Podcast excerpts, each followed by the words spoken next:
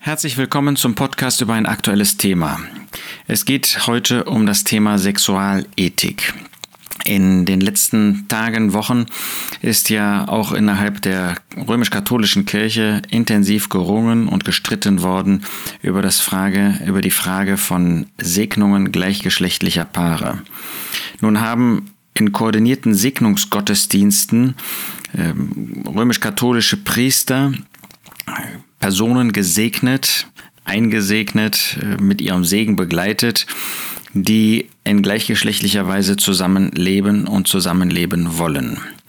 Und dazu ist ein regelrechter Streit auch entbrannt. Manche Kommentare, die ich dazu gelesen habe, die bemerkenswert über die römisch-katholische Kirche herziehen. Nun ist ohne Zweifel wahr, dass die römisch-katholische Kirche in ihrem Wesen ein inzwischen götzendienerisches System ist.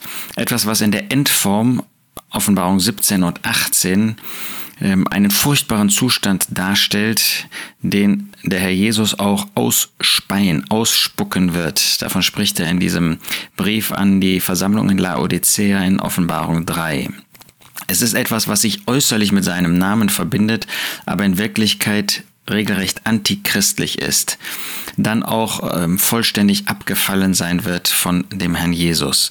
Heute schon, wenn man an die Maria-Verehrung denkt, wenn man an die Papstverehrung denkt, wo Menschen ähm, vor ihm niederfallen, äh, vor ihm niederknien, diesen heiligen Kult, das ist purer Götzendienst.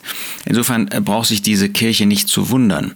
Aber was diese Frage der Sexualethik betrifft, ähm, da scheint doch etwas ähm, von Gottes Wort noch vorhanden zu sein. Ich las jetzt in einem Kommentar, wo jemand sehr kritisch, sehr negativ über diese Sexualethik ähm, sprach. Dabei ist es interessant, äh, was für Prämissen ähm, herausgearbeitet werden, die in dieser Kirche im Moment noch existieren, jedenfalls ähm, von oben. Mal abgesehen davon, dass die Lehre, dass jemand nicht heiraten darf, dämonischer Art ist nach 1 Timotheus 4, die von dieser Kirche nach wie vor ausgeht und die im Bereich der Sexualethik natürlich unbiblisch und verkehrt und Sünde ist. Aber wenn es um die Ehe geht, dann ist die erste Prämisse, die man sagen kann, die dort herrscht, die Pläne Gottes sind der Schöpfung eingeschrieben und in Jesus Christus vollständig offenbart. Die Pläne Gottes sind in der Schöpfung, sind der Schöpfung eingeschrieben. Ist das so? Absolut. Ähm, Gott sagt selbst in 1. Mose 1, wenn er Menschen schafft, in 1. Mose 1, Vers 27 finden wir das.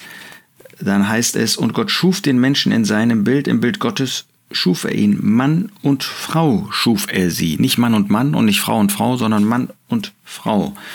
Und dann finden wir, wenn der Vorgang des Erschaffens von Mann und Frau beschrieben wird, in 1. Mose 2, es ist nicht gut, dass der Mensch allein sei, ich will ihm eine Hilfe machen, die ihm entspricht.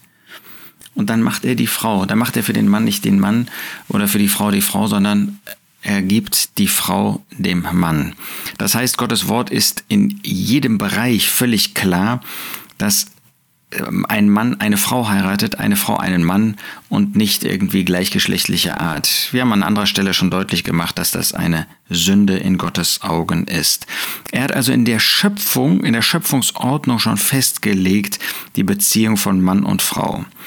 Dann gibt es eine zweite Prämisse. Sexuelle Praktiken sind nur insofern sittlich gut, als sie sich innerhalb einer Ehe als einer unauflöslichen Verbindung von Mann und Frau abspielen die sich, die an sich für die Weitergabe des Lebens offen sein muss.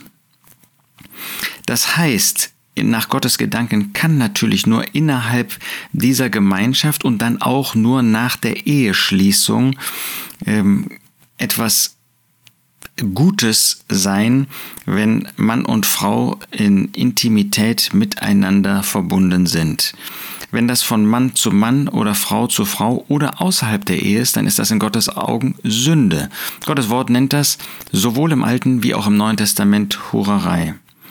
Wir sehen also, dass äh, diese Prämissen, die innerhalb der Kirche vorhanden sind, biblisch sind.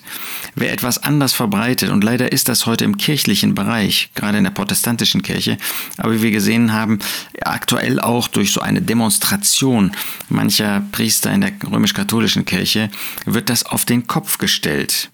Mit anderen Worten, jede vor- oder außereheliche Form der Sexualität ist in Gottes Augen wieder natürlich. Ähm, und das bezieht sich natürlich damit auch auf eine Sexualität, die ausgelebt wird zwischen Mann und Mann, Frau und Frau.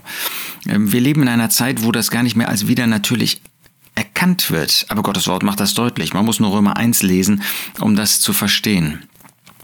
Für uns ist also wichtig, dass wir bei der Sexualethik der Schrift bleiben, dass wir wirklich verstehen, dass Gottes Gedanken sind, wie er sie in seinem Wort ausgedrückt hat. Natürlich, die Kirche geht dann auch über Gottes Wort hinaus, wenn sie sagt, jede vor- oder außereheliche Form der Sexualität ist ebenso wieder natürlich wie jede Form der Empfängnisverhütung. Das finden wir wiederum nicht in Gottes Wort. Wir finden vielmehr, dass der Apostel Petrus zu uns Männern sagt, in 1. Petrus 3, Vers 7, ihr Männer ebenso wohnt bei ihnen, den Frauen, nach Erkenntnis als bei einem schwächeren Gefäß, dem weiblichen, ihnen Ehre gebend als solchen, die auch Miterben der Gnade des Lebens sind, damit eure Gebete nicht verhindert werden. Wir sollen also unbedingt Rücksicht nehmen. Wenn eine Frau nur mit Angst in ein intimes Zusammensein gehen kann, dann ist irgendetwas verkehrt gelaufen. Gleichwohl bleibt bestehen, was wir eben gesehen haben, dass sexuelle Praktiken insofern sittlich gut sind, als sie sich innerhalb einer Ehe als einer unauflöslichen Verbindung von Mann und Frau abspielen, die sich, die an sich für die Weitergabe des Lebens offen sein muss.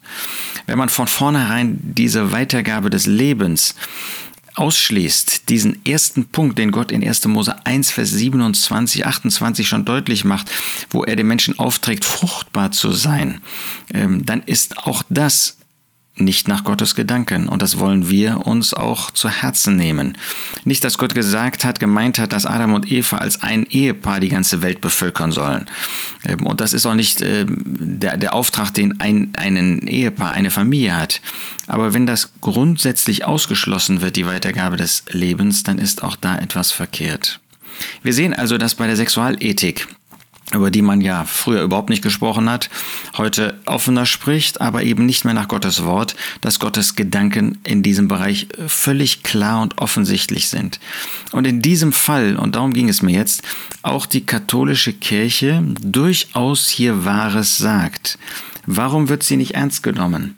Das sehen wir in Matthäus 23, Vers 3.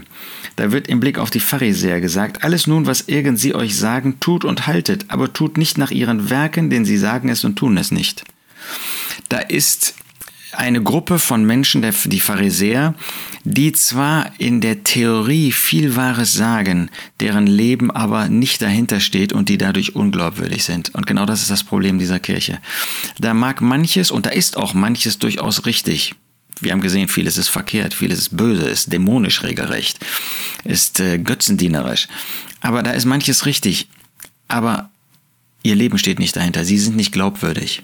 Und das ist die Frage, die sich uns stellt.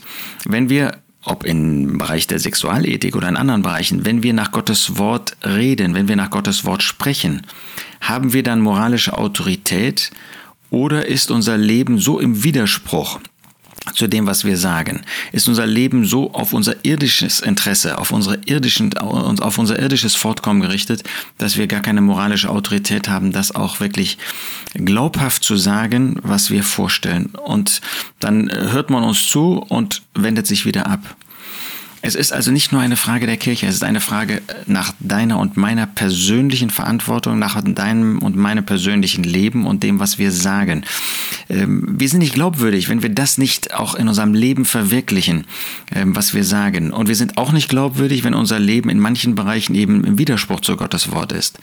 Deshalb lasst uns äh, nicht meinen, wir könnten in einzelnen Bereichen irgendetwas weitergeben, was wahr sein mag, was sogar in Übereinstimmung mit Gottes Wort sein mag, was aber nicht durch unser Leben ganzheitlich sozusagen gestützt wird. Das lernen wir daraus. Wir wollen bei der Sexualethik der Schrift bleiben, aber wir wollen auch glaubwürdig sein. Glaubwürdige Werkzeuge, glaubwürdige Prediger des Wortes Gottes.